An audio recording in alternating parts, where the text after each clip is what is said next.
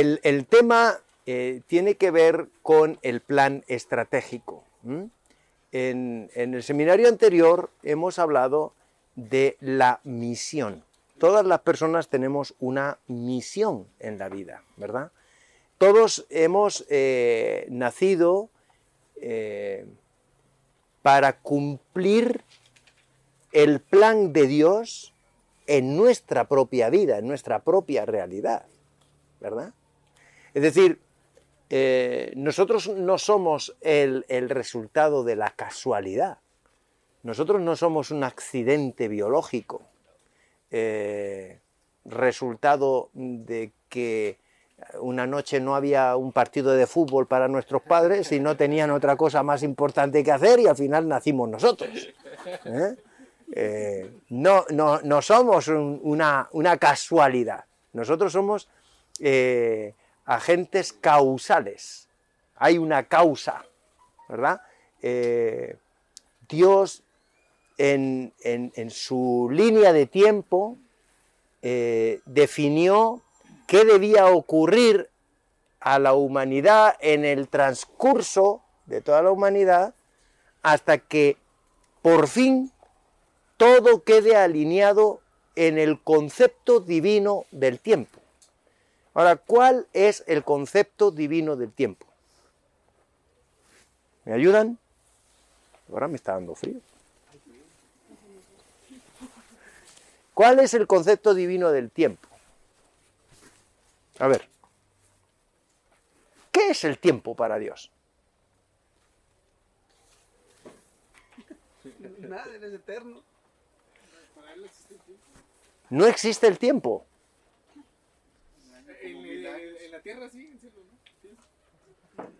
El, tiempo existe. otra cosa es el concepto del tiempo, pero el tiempo existe. Ahora, ¿qué es el tiempo para Dios? Un recurso. Para, para, Dios, para mí, para nosotros sí, pero él dice para Dios. ¿Cuál es el concepto que Dios tiene del tiempo? ah, bueno.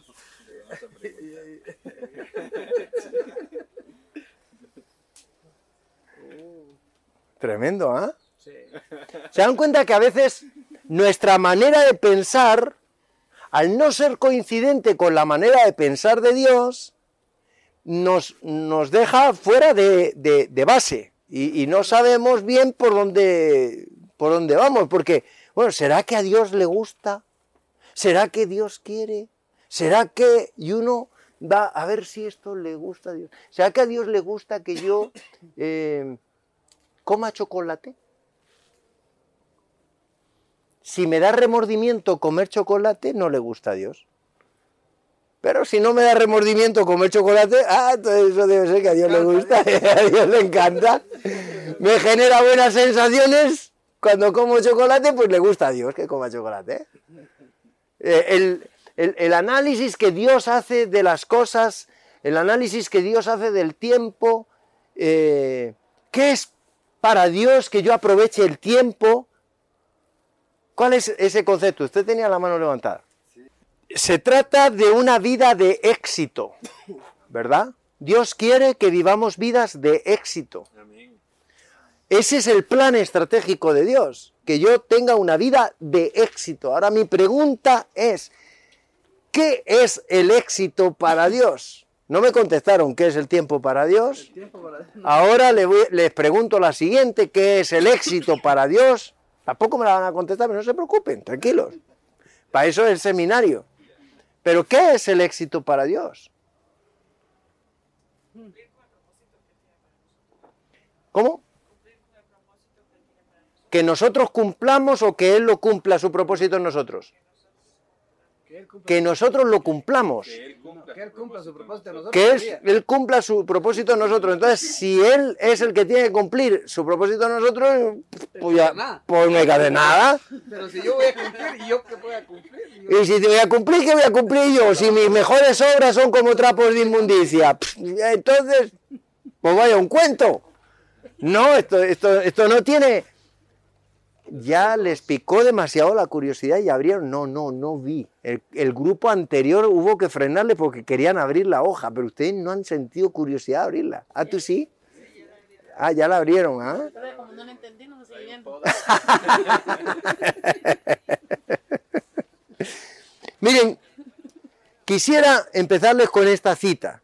Llegar a la cima no es el resultado de ser el mejor. Llegar a la cima no es el resultado de ser mejor, sino de renunciar a todo lo que nos impide avanzar y dar lo mejor de nosotros mismos. Es decir, cuando yo alcanzo el éxito, no alcanzo el éxito porque soy mejor que nadie, sino sencillamente porque he decidido renunciar a todas aquellas cosas que me impiden lograr lo mejor que yo puedo llegar a ser. Mis miedos, mis eh, temores, mis preocupaciones, mis frustraciones, mi, mi apatía, mi desgaste, todas esas cosas son piedras que yo voy colocando en mi camino, eh, en, en- en mi alforja, que me, me hacen que yo no alcance el máximo exponente de lo que puedo llegar a ser en realidad como individuo. Entonces, desde esta perspectiva, yo tengo que ser capaz de construir mi plan de acción cada día. Es decir, desarrollar un plan estratégico diariamente. Parto, sí, por supuesto, de un análisis de situación. Tengo que saber dónde estoy parado, cómo salgo en la foto, ¿verdad? Todos cuando eh, tenemos una, una foto de, de- de grupo eh, y vemos la foto, ¿qué es lo que hacemos?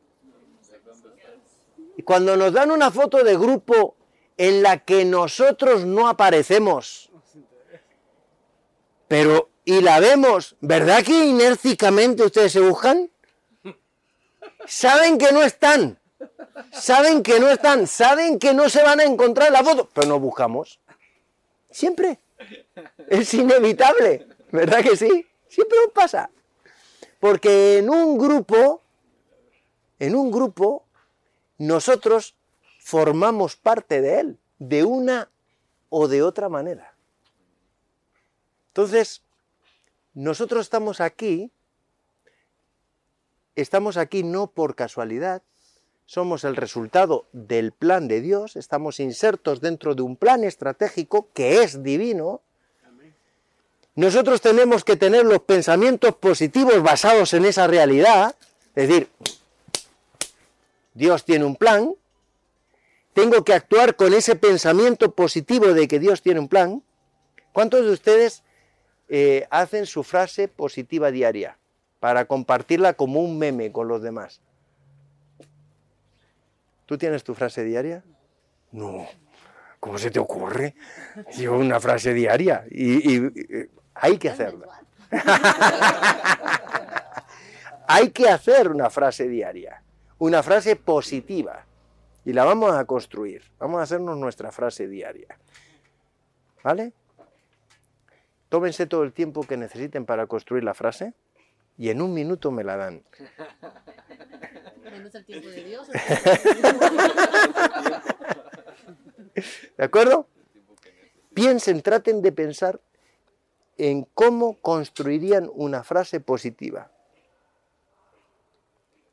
¿A quién se le ocurre una frase positiva? Improvísenla. Improvísala. Empieza a hablar e improvísate pensando en positivo. Vas a ver que a veces cuando pensamos en positivo nuestra mente es tan graciosa que al conectarse con toda la afluencia de todos los elementos del cosmos termina generando en nuestra verbalización de las cosas un pensamiento positivo. Quedó bien, ¿eh? Qué bonito quedó, ¿ah? Empiecen, suéltenla. Adelante, desencadena la caja de, de Pandora, véngala. Venga, adelante, dale, dale. Tú, tú, tú, tú. Ríe hoy, llora mañana. Repítelo todos los días. Hombre, mejor al revés. Si lloras hoy, que rías mañana, porque si ríes hoy y lloras mañana, No, y repítelo todos los días, acabas todos los días llorando. repítelo hoy. No, este. Llora, Ríe hoy. Llora hoy. Y llora mañana. Por eso. Todos los días. Entonces, como todos los días voy a repetir, ríe hoy. Ah, Entonces nunca voy a nunca. llorar. Muy bien. Esa- un abrazo. Un abrazo aplaudido. Muy bien. Exacto, ríe y, te- y nos hizo pensar a todos. Ríe hoy, llora mañana, repítelo todos los días. Qué bueno, mañana nunca llegará. Mañana nunca existe, por lo tanto, ala, ríe, vive, vive la vida, pásatela bien. Qué bueno. Bien, entonces, visto esto y pensado esto, vamos a abrir ya nuestro manual de trabajo. Lo primero que nosotros necesitamos tener claro en nuestra vida es dónde estamos parados, ¿verdad? Nuestro análisis de situación.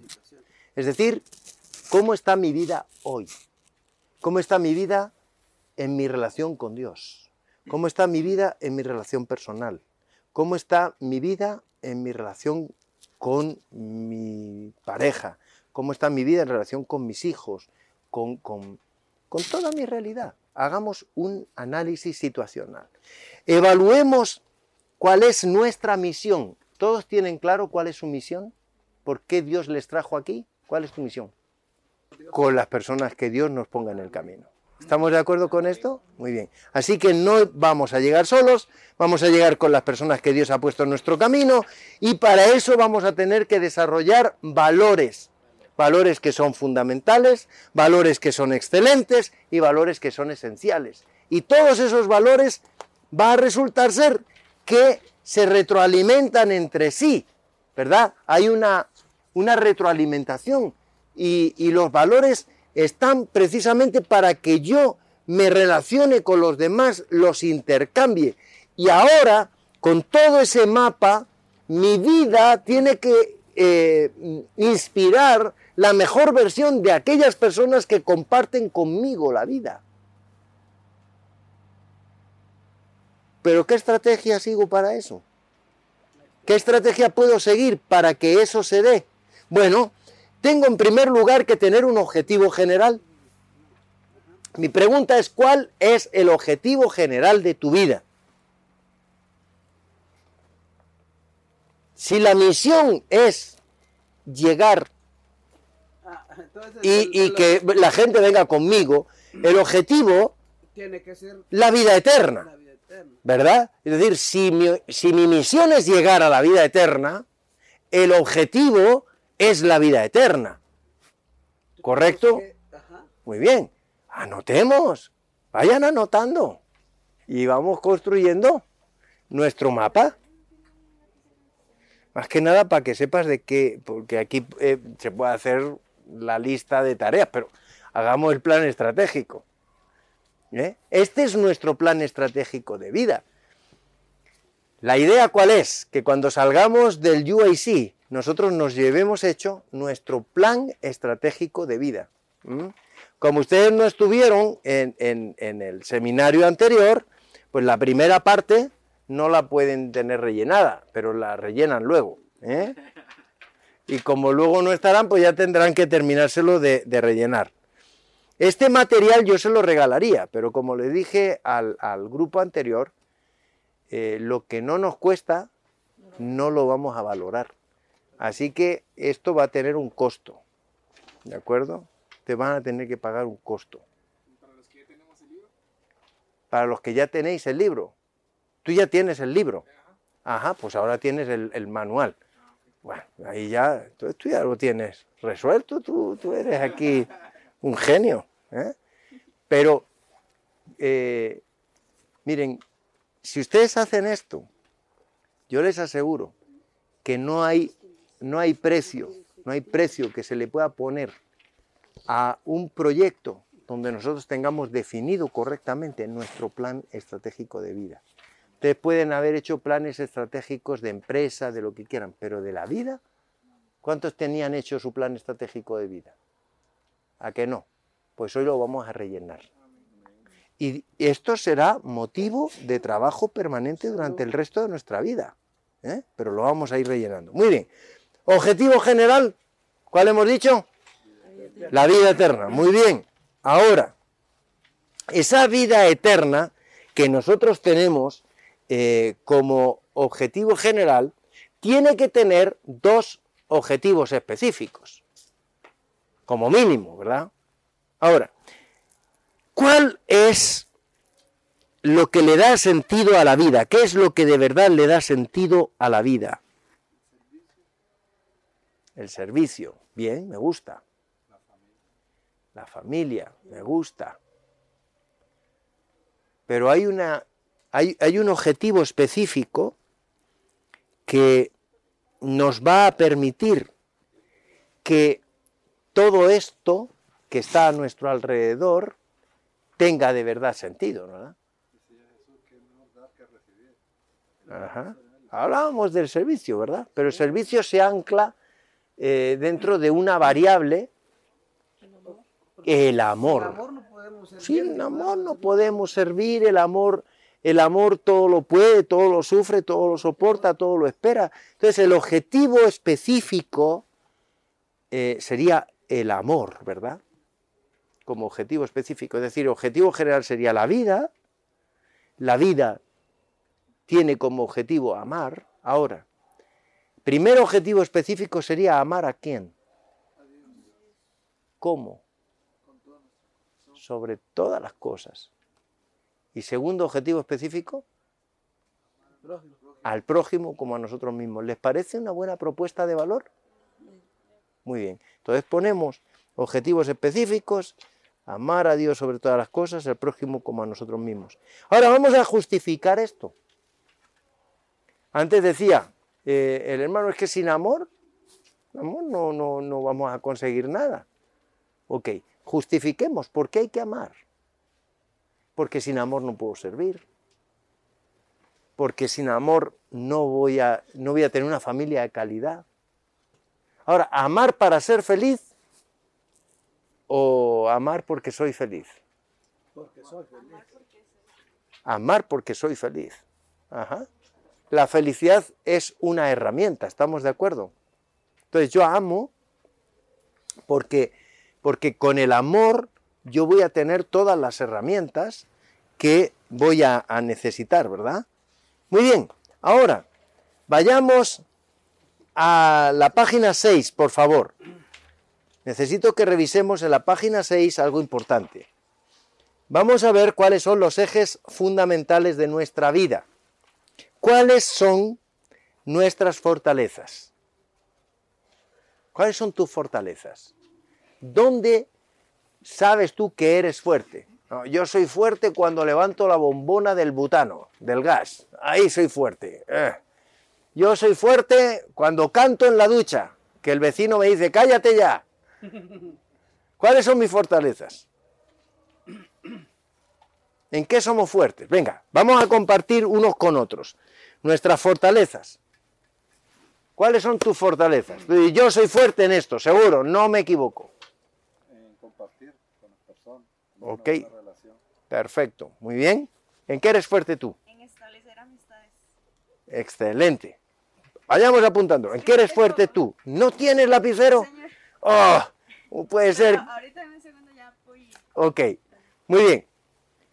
Establecer amistades también, pero otra podría ser en enseñar. Gracias. Ok, muy bien. ¿En qué eres fuerte? Yo Ajá. eh, soy fuerte en las interrelaciones, puedo relacionarme con las personas, para mí es lo más fácil que hay en Ajá. este mundo. Muy bien. ¿En qué eres fuerte? En el servicio. Excelente. ¿En qué eres fuerte? La creatividad. Creatividad. ¿En qué eres fuerte? En el servicio. ¿Qué eres? Ajá, muy bien. ¿En qué eres fuerte? Ujú. ¿En qué eres fuerte? En escuchar. Misionera. Ayudar a otras personas. Toma decisiones. Amistad. ¿En qué eres fuerte? ¡Tatán! Te pillé. No, eh, tú entonces tienes que, a ti te lo voy a decir yo. Cuando uno no sabe, dice, a ti te lo voy a decir yo. ¿eh? bueno, entonces, ¿tenemos claro en qué somos fuertes? Muy bien. Entonces vamos a apuntar ahí nuestras fortalezas. Hoy descubrimos esa, mañana descubriremos otra. Vamos a tomarnos cuántos días en definir nuestro rumbo, en hacer nuestro plan. 100 días, así que nos vamos a tomar 100 días para descubrir nuestras fortalezas. No lo vamos a hacer con prisa. ¿Vale? El sí va a durar 100 días. ¿Vale? Muy bien. Ahora, ¿cuáles son nuestras oportunidades? ¿Qué oportunidades crees que la vida te está proporcionando? ¿Qué, propiedad, qué, qué oportunidades crees que la vida te está dando en estos momentos? ¿Qué oportunidad crees que la vida te está dando en este momento? Poder adquirir conocimientos. Muy bien, ok, esa es una buena oportunidad. ¿Cuál es la oportunidad que tú crees que la vida te está dando? Compartir el mensaje a través de las redes sociales. Ok, perfecto. Ahora, debilidades. Ah, estas no las vamos a compartir, ¿eh? Estas, cada uno, cada uno se las va a escribir solito. ¿eh? ¿Cuáles son mis debilidades? ¿Dónde creo que yo realmente no soy tan fuerte? Miren, la foto nos la necesitamos hacer. Necesitamos hacernos la foto. A nadie nos gusta vernos en la foto salir despeinados.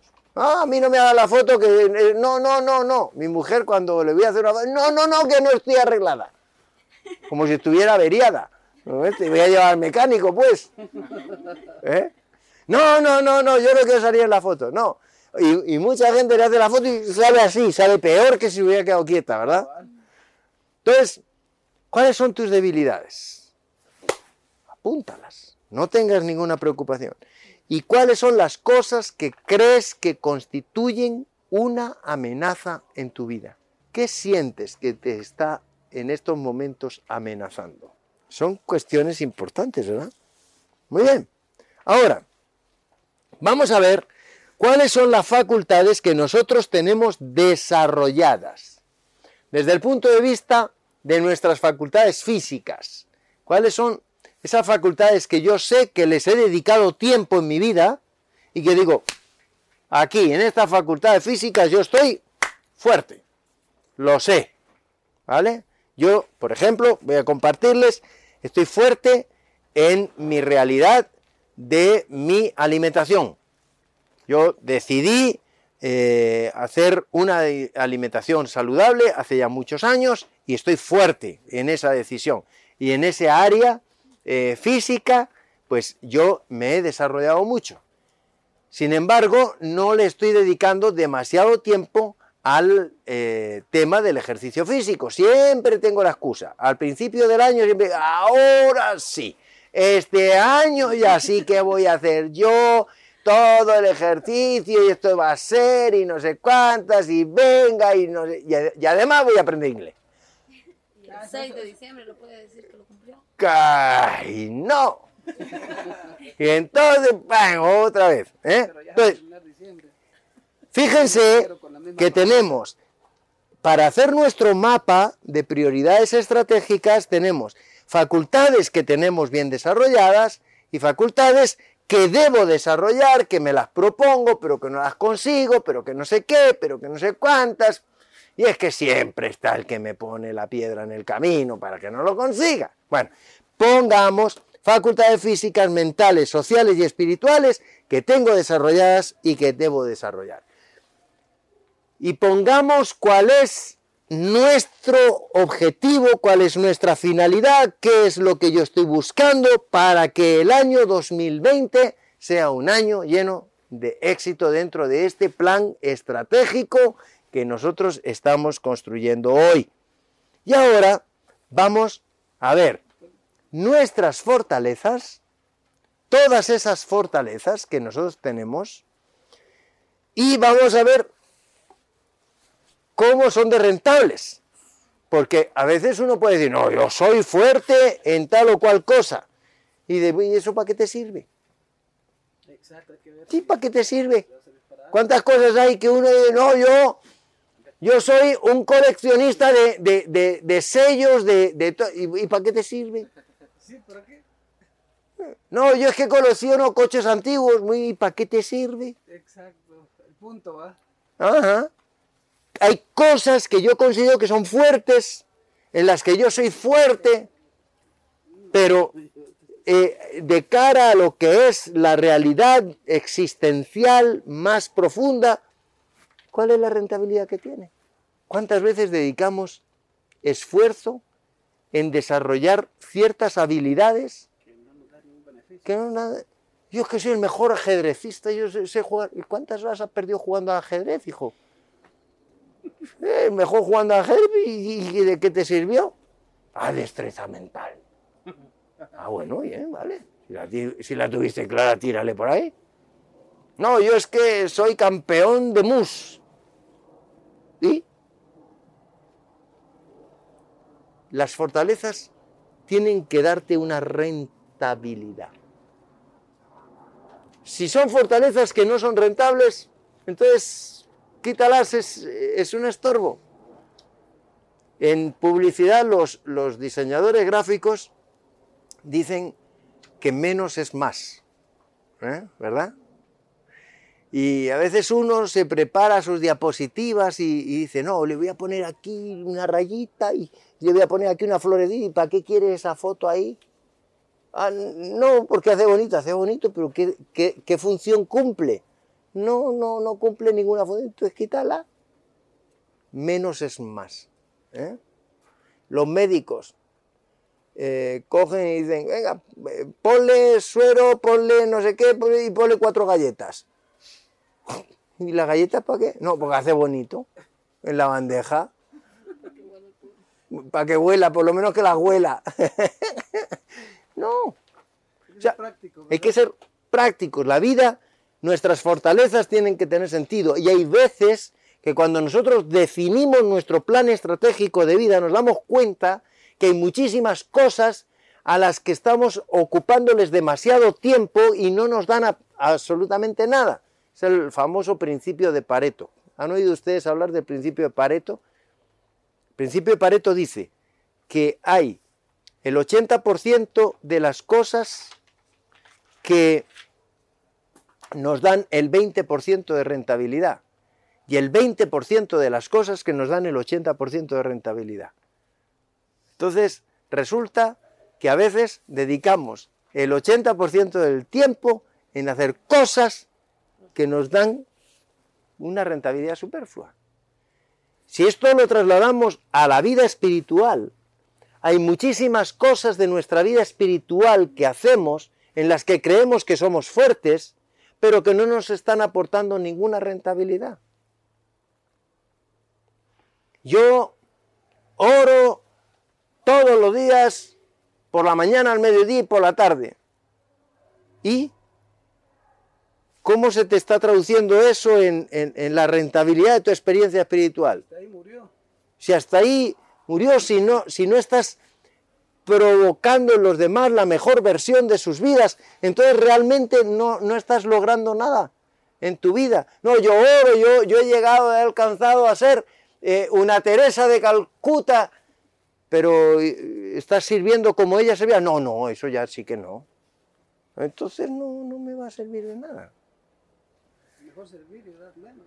Claro, el servicio tiene que estar eh, orientado como la rentabilidad de esa fortaleza que yo tengo, Fue como el resultado. el resultado. Es decir, yo oro, ok, muy bien, tus oraciones, ¿cuál es el resultado? ¿Cuál es la rentabilidad que tienen? ¿Cuál es el valor que tiene lo que tú estás haciendo, verdad? Y finalmente, ¿cómo proyectas eso de cara a lo que es el futuro de tu experiencia? Claro. ¿Recuerdan cómo era el, el método de Cristo? ¿Qué hacía? Lo primero que, que Jesús hacía, se acercaba como quien quería hacerles el bien. Después, ¿qué hacía? Ganaba su- confianza. Después, suplía sus necesidades. Y finalmente, sígueme. Y ahí estaba la consecuencia, ¿verdad? Ese era el resultado. Muy bien. Entonces ahora, nosotros, una vez que tenemos claro el diagnóstico ¿vale? Es decir, ya sé cuáles son mis fortalezas, sé la rentabilidad que tienen, sé el valor que tienen y sé la proyección futura que tienen. Ahora voy a hacer una declaración de intenciones. ¿Qué declaración de intenciones es la que tú quieres hacer hoy? ¿Lo vamos a hacer o no? ¿Qué les parece? ¿Hacemos nuestra declaración de intenciones? Muy bien. Díganme, para el próximo UIC, ¿con qué personas son las que me voy a encontrar aquí? ¿Con quién me voy a encontrar? ¿Con los mismos que somos? ¿Con los mismos resultados que hemos obtenido hasta aquí? Tiene que haber un cambio. Tiene que haber un cambio. Entonces, ese cambio que se tiene que producir, yo lo tengo que declarar. Hoy declaro que me voy a comprar una moto nueva. Hoy declaro que me voy a cambiar de casa. Hoy declaro que qué elementos de valor yo quiero aportar al plan estratégico de mi vida. Si mi misión, si mi misión es... ¿Cuál? ¿Cuál era? Si mi misión es llegar a la Tierra Nueva solo, con todas las personas que se han ido cruzando en mi camino, ahora yo tendré que establecer una estrategia para ser magnético con esas personas que se han ido cruzando en mi camino. Ese magnetismo lo tiene que dar el hecho de que yo sepa a qué es lo que quiero hacer, cuáles son mis intenciones en los próximos cinco años. ¿Les parece que tiremos una línea a cinco años? Vamos a hacer la hipótesis de una línea a cinco años. Dentro de mi plan estratégico, donde mi misión es llegar a la Tierra Nueva y mi visión es alcanzar a todas esas personas que están a mi alrededor y que Dios pone en mi camino, ahora yo en mi declaración de intenciones digo, voy a poner, voy a hacer grupos pequeños, voy a hacer eh, casetas de, de salud, voy a hacer, ¿qué quieres hacer? Declárame tu intención. Declárala hoy aquí, verbalízala delante de todos.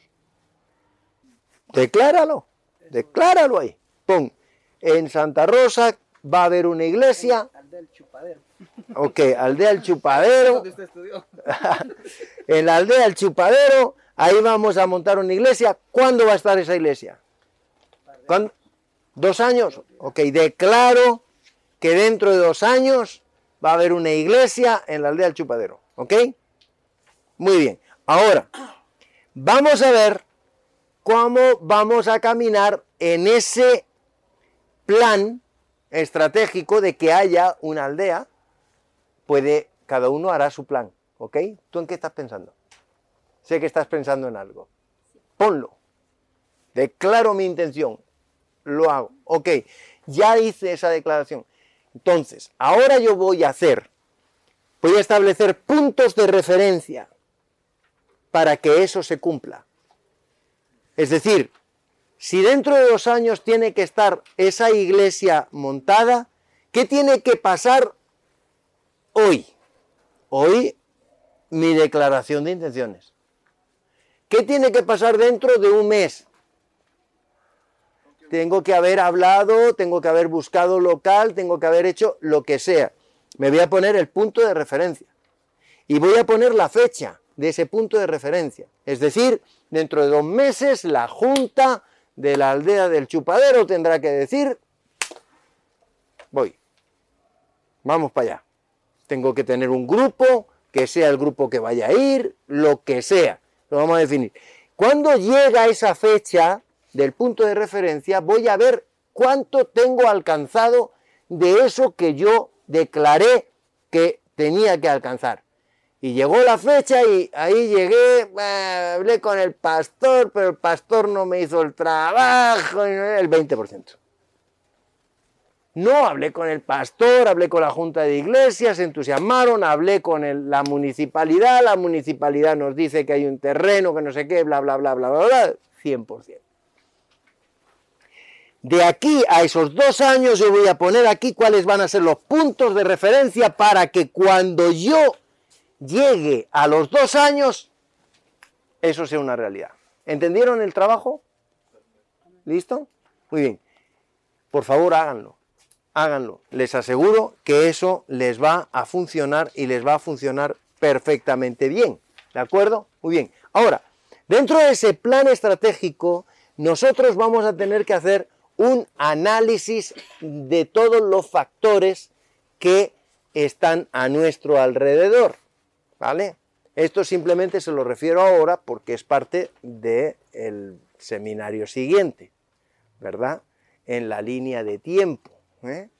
Entonces, eh, ¿es el de la línea de tiempo el, siguiente o el, o el otro? Ahora no me acuerdo bien cómo estábamos. Plan de acción. Ah, no, no. En la línea de tiempo es el siguiente. Aún todavía el, siguiente es plan de acción, ¿verdad? Muy bien. Entonces, ahora, pero yo les voy a ir describiendo todo el asunto. Ahora haremos el análisis factorial, es decir, para montar esa iglesia, ¿verdad que hay toda una serie de condicionamientos políticos y legales que tienen que ver con esa municipalidad? Yo voy a hacer un análisis de todo eso y voy a ver qué posibilidades tengo. Voy a llevar a los jóvenes a un nivel espiritual mejor, muy bien, pero ¿en qué situación se encuentran mis jóvenes de cara a sus posibilidades para eh, guardar correctamente el sábado? Entonces resulta que mis estudiantes, ¿eh? por ahora direccionarme un poco contigo, los estudiantes que forman parte de las sociedades de jóvenes, todos están estudiando y se van a encontrar con la barrera de que los sábados le van a poner exámenes. Entonces, yo para que ellos alcancen un nivel espiritual mejor, tendré que buscar en mi plan estratégico, ver con quién voy a hablar para que se normalice en la U que los sábados no haya exámenes. Voy a haber establecido todo eso. ¿Con quién voy a tener que hablar? Pues voy a tener que hablar con fulanito, voy a tener que hablar con menganito. Ah, pues mira, hay un hermano de la iglesia que él es secretario en la U y a través de él podemos... Y vamos armando lo que es todo, vistiendo todo nuestro plan estratégico. ¿Entendieron la idea? Entonces, vamos a ver todo ese análisis factorial. Y ahora vamos a ver qué cosas son las que impactan sobre mi plan estratégico. Es decir, yo me voy a confrontar con mi realidad. Y voy a decir, ¿esto que yo me he propuesto lo puedo conseguir? ¿Qué cosas tengo que cambiar en mi vida para lograr esto que me estoy proponiendo? Porque hay cosas que yo tengo que quitar. Y esto me confronta. Si voy a ser líder de jóvenes y una líder de jóvenes que va a cambiar la manera de pensar de esos jóvenes, ¿de qué manera me confronta eso a mí? Hay cosas que yo tengo que enfrentar. Ok, muy bien, me voy a dejar confrontar. Ahora yo tengo que hacer un ejercicio de adaptación. Me voy a tener que adaptar, ¿verdad? Adaptarme no significa renunciar a mis principios ni a mis valores. Adaptarse no es eso, ni mucho menos. Adaptarse es ser capaz de, sin afectar mi esencia como persona, no hacerle ruido a los demás. Yo recuerdo el caso de un joven. eh, nosotros en España tenemos el servicio militar obligatorio, aquí es voluntario, ¿verdad? Pero en España durante muchísimo tiempo el, el servicio militar era obligatorio, o sea, un joven tenía que ir a hacer el servicio militar, quisiera o no quisiera. Entonces, ahí había varios problemas. El primero era la jura de, de bandera. Nosotros no juramos, ¿verdad?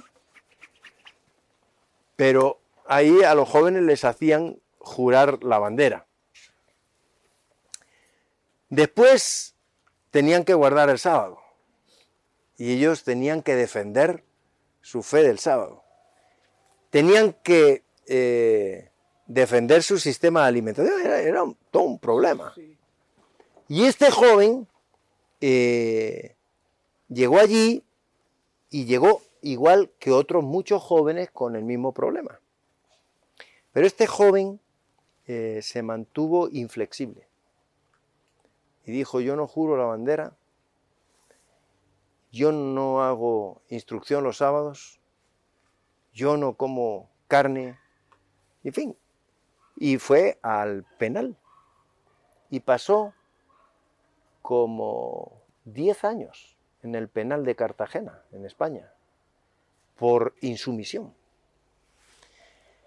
Otros jóvenes habían pasado los mismos inconvenientes que él y también fueron arrestados porque ninguno de ellos eh, cedió en su forma, pero sí la manera en la que defendieron su fe. A unos les llevó a arrestos menores y a otros, como este muchacho, a 12 años de penal. Cuando este joven salió de la cárcel, eh, en la cárcel, en el penal, había tenido relación con varios comunistas que estaban presos por insumisión eh, y eran comunistas, y él se metió en movimientos políticos y dejó la iglesia. ¿De qué le sirve? ¿Qué le sirvió? ¿De qué le había servido? Se destruyó a sí mismo. Entonces, adaptarnos no significa renunciar a nuestros principios o renunciar a nuestros valores, pero sí saber cómo nosotros tenemos que desenvolvernos en todo ese contexto eh, social, político, en el que nosotros nos encontramos, ¿verdad? Para que el resultado final de eso que estamos realmente buscando nos dé que la adaptación nos permita anticiparnos a cuáles van a ser los inconvenientes y los problemas. En base a estos problemas del servicio militar, entonces hubo un joven que dijo, yo no voy a hacer el servicio militar, no lo voy a hacer. Y voy a anticiparme al problema. Y entonces estableció el principio de la objeción de conciencia antes de ser llamado al servicio militar. Se anticipó al problema y dijo, yo como objetor de conciencia quiero prestar servicio al, al país y me ofrezco a prestar servicio en tareas administrativas, no sé qué, no sé cuántas, bla, bla, bla, bla, bla, bla, bla, bla, bla. Y solicito al Estado que me conceda el privilegio de, trabajando seis días en la semana, que el día de descanso que se otorga a todo soldado se me asigne como el sábado. Y ese joven sorprendió a propios y extraños y recibió de- del, Estado, de- de- del, del, eh, Ministerio de, de Defensa, una carta autorizándole para prestar sus servicios. Se había anticipado. Y finalmente, nosotros tenemos siempre algo que aportar a nuestra sociedad. Y nosotros venimos a la sociedad, estamos en medio de esta sociedad porque tenemos algo para aportar.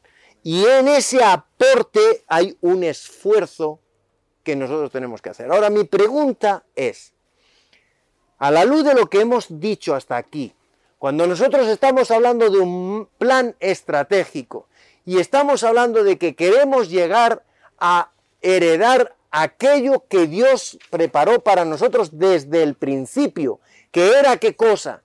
Era vivir con Él eternamente en el proyecto inicial que Dios tenía para nosotros, que me parece fantástico, ahora yo lo que tengo que entender es que lo que yo tengo para aportarle a esta sociedad en la que vivo es un nuevo modelo social. Porque yo no voy a poder cambiar eh, la- las bases que están establecidas en este mundo. Yo no voy a poder eh, llevar a, personas a, que se hagan de otra religión diferente dentro de un contexto donde no tenemos nada de valor añadido en lo que es su realidad social. La gente está acostumbrada a que sale del trabajo y se va al pollo campero. La gente está acostumbrada a que se va de, eh, se evade de las cosas tomando alcohol, tomando licor, haciendo... Es decir, la sociedad en la que nosotros estamos inmersos tiene una serie de, elementos preconcebidos en, en- en su mente que no tienen nada que ver con el esquema social que nosotros les vamos a aportar cuando les lleguemos con la Biblia y le digamos tienes que ser cristiano, tienes que amar a Dios, etc. Es decir, yo tengo que aportar estratégicamente a la sociedad las herramientas, las mismas herramientas que Jesús aportaba a la sociedad de su tiempo. Es decir, Jesús llegaba a la gente como quien quería hacerles el bien, llegaba a la gente, se ganaba su confianza, llegaba a la gente, les resolvía sus necesidades y finalmente les decía, ahora sígueme.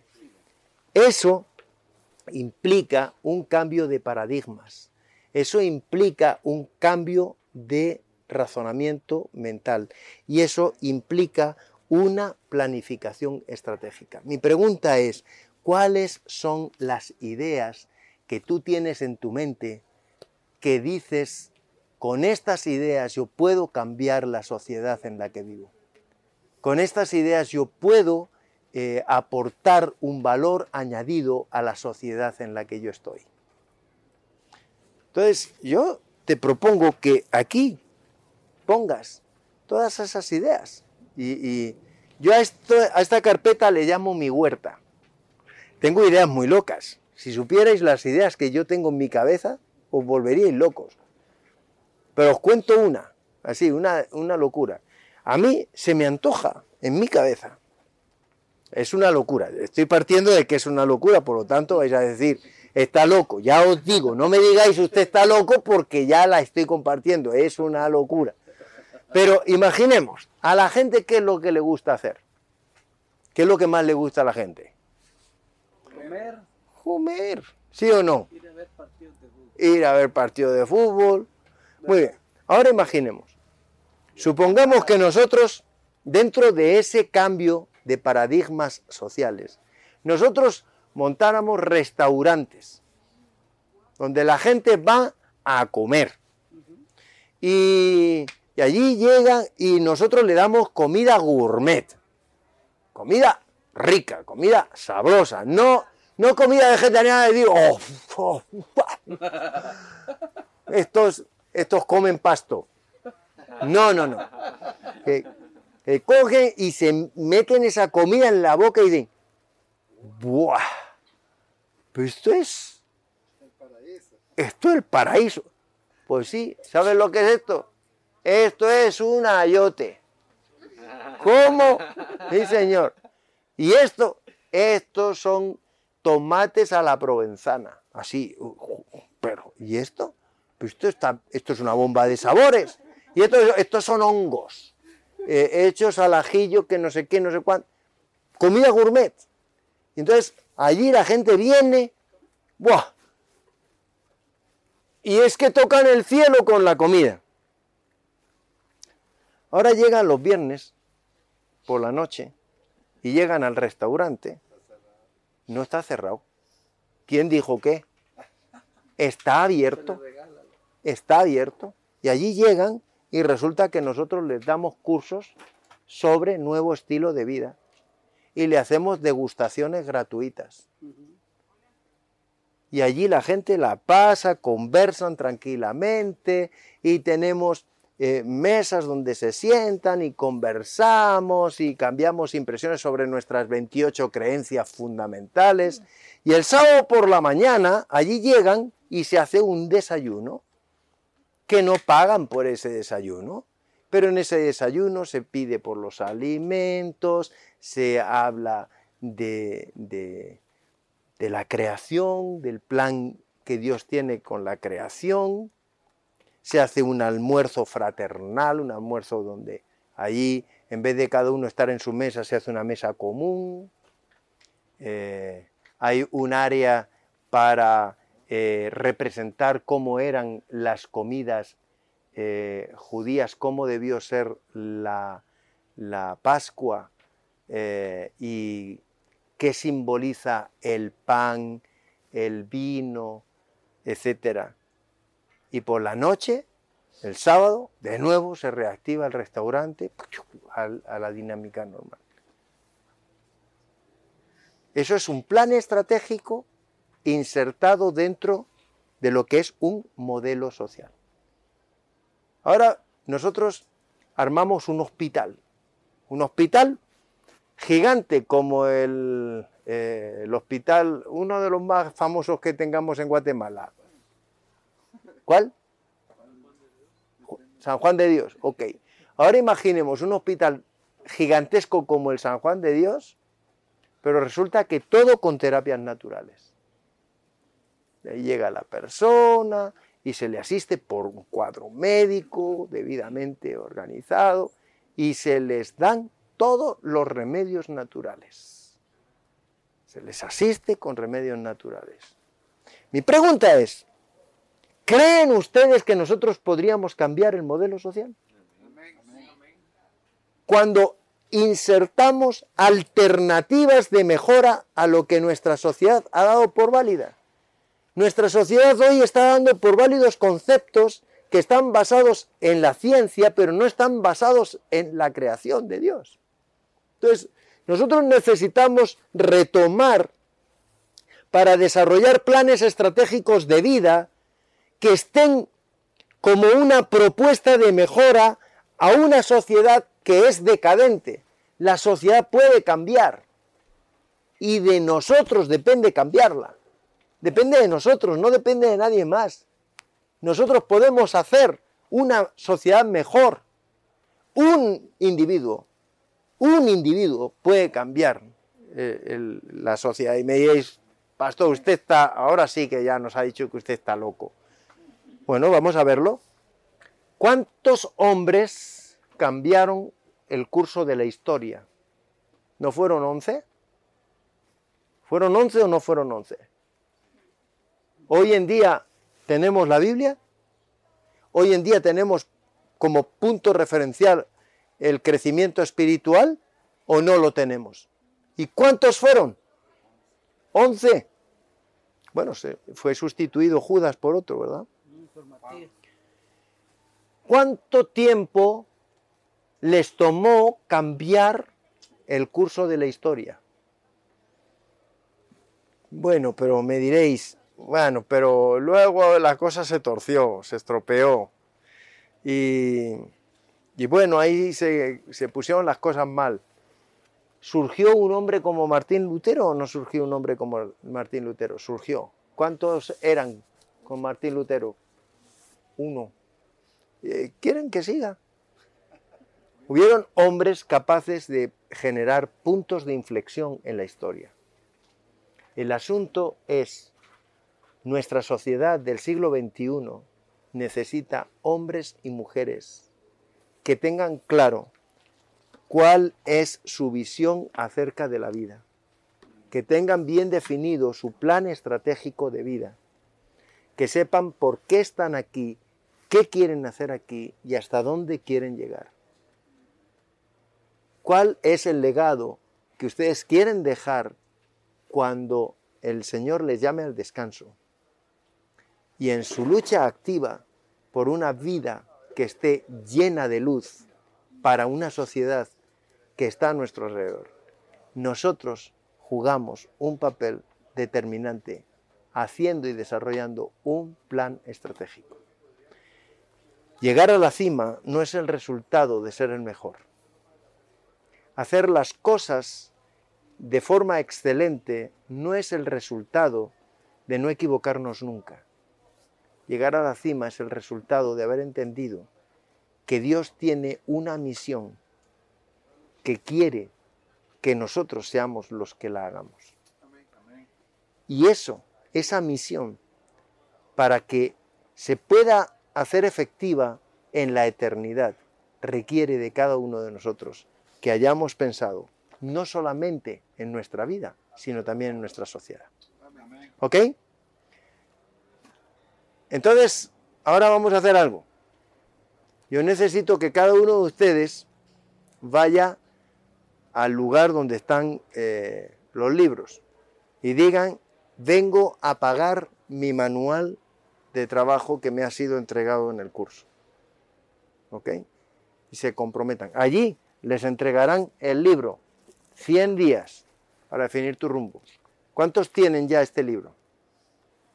Tres, ok. El resto no lo tienen, ¿verdad? Bueno, entonces, con este material y con este material, espero que dentro de 100 días ustedes sean un agente activo en la mano de Dios para hacer de este mundo un mundo como el que estaba pensado por Dios. Esta presentación fue brindada por Audioverse, una página web dedicada a esparcir la palabra de Dios a través de sermones gratuitos y mucho más. Si quisiera saber más de Audioverse o si le gustaría escuchar más sermones, por favor visite www.audioverse.org.